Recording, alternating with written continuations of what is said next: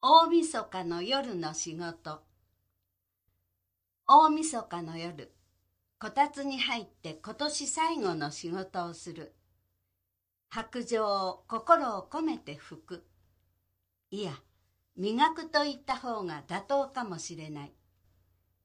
ふと清らかな優しい気持ちになっている自分に気づく。見えなくなって一番最初に手にした時確かに白状は忌まわしい悲しい道具だった。歩行訓練が進み白状をついて街に出るたび不思議な感覚になった。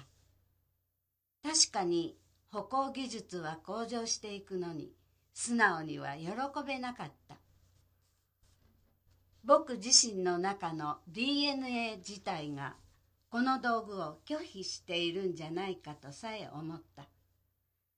そしてそれは僕だけじゃなくて仲間たちも多かれ少なかれ同じ思いを抱いたようだ。家の近所では使わないとか。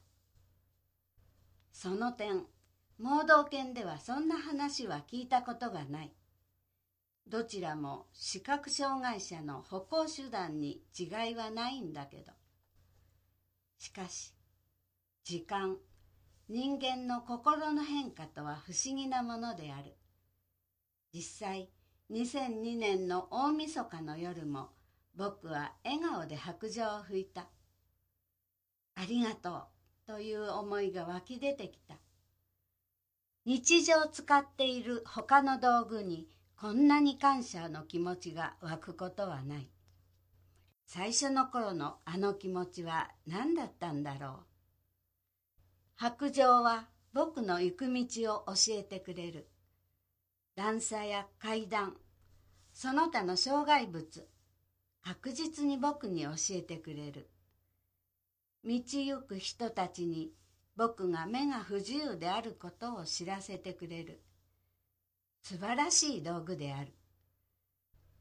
ありがとう白状来年も頼むよ。一緒にいろんなところへ出かけようね。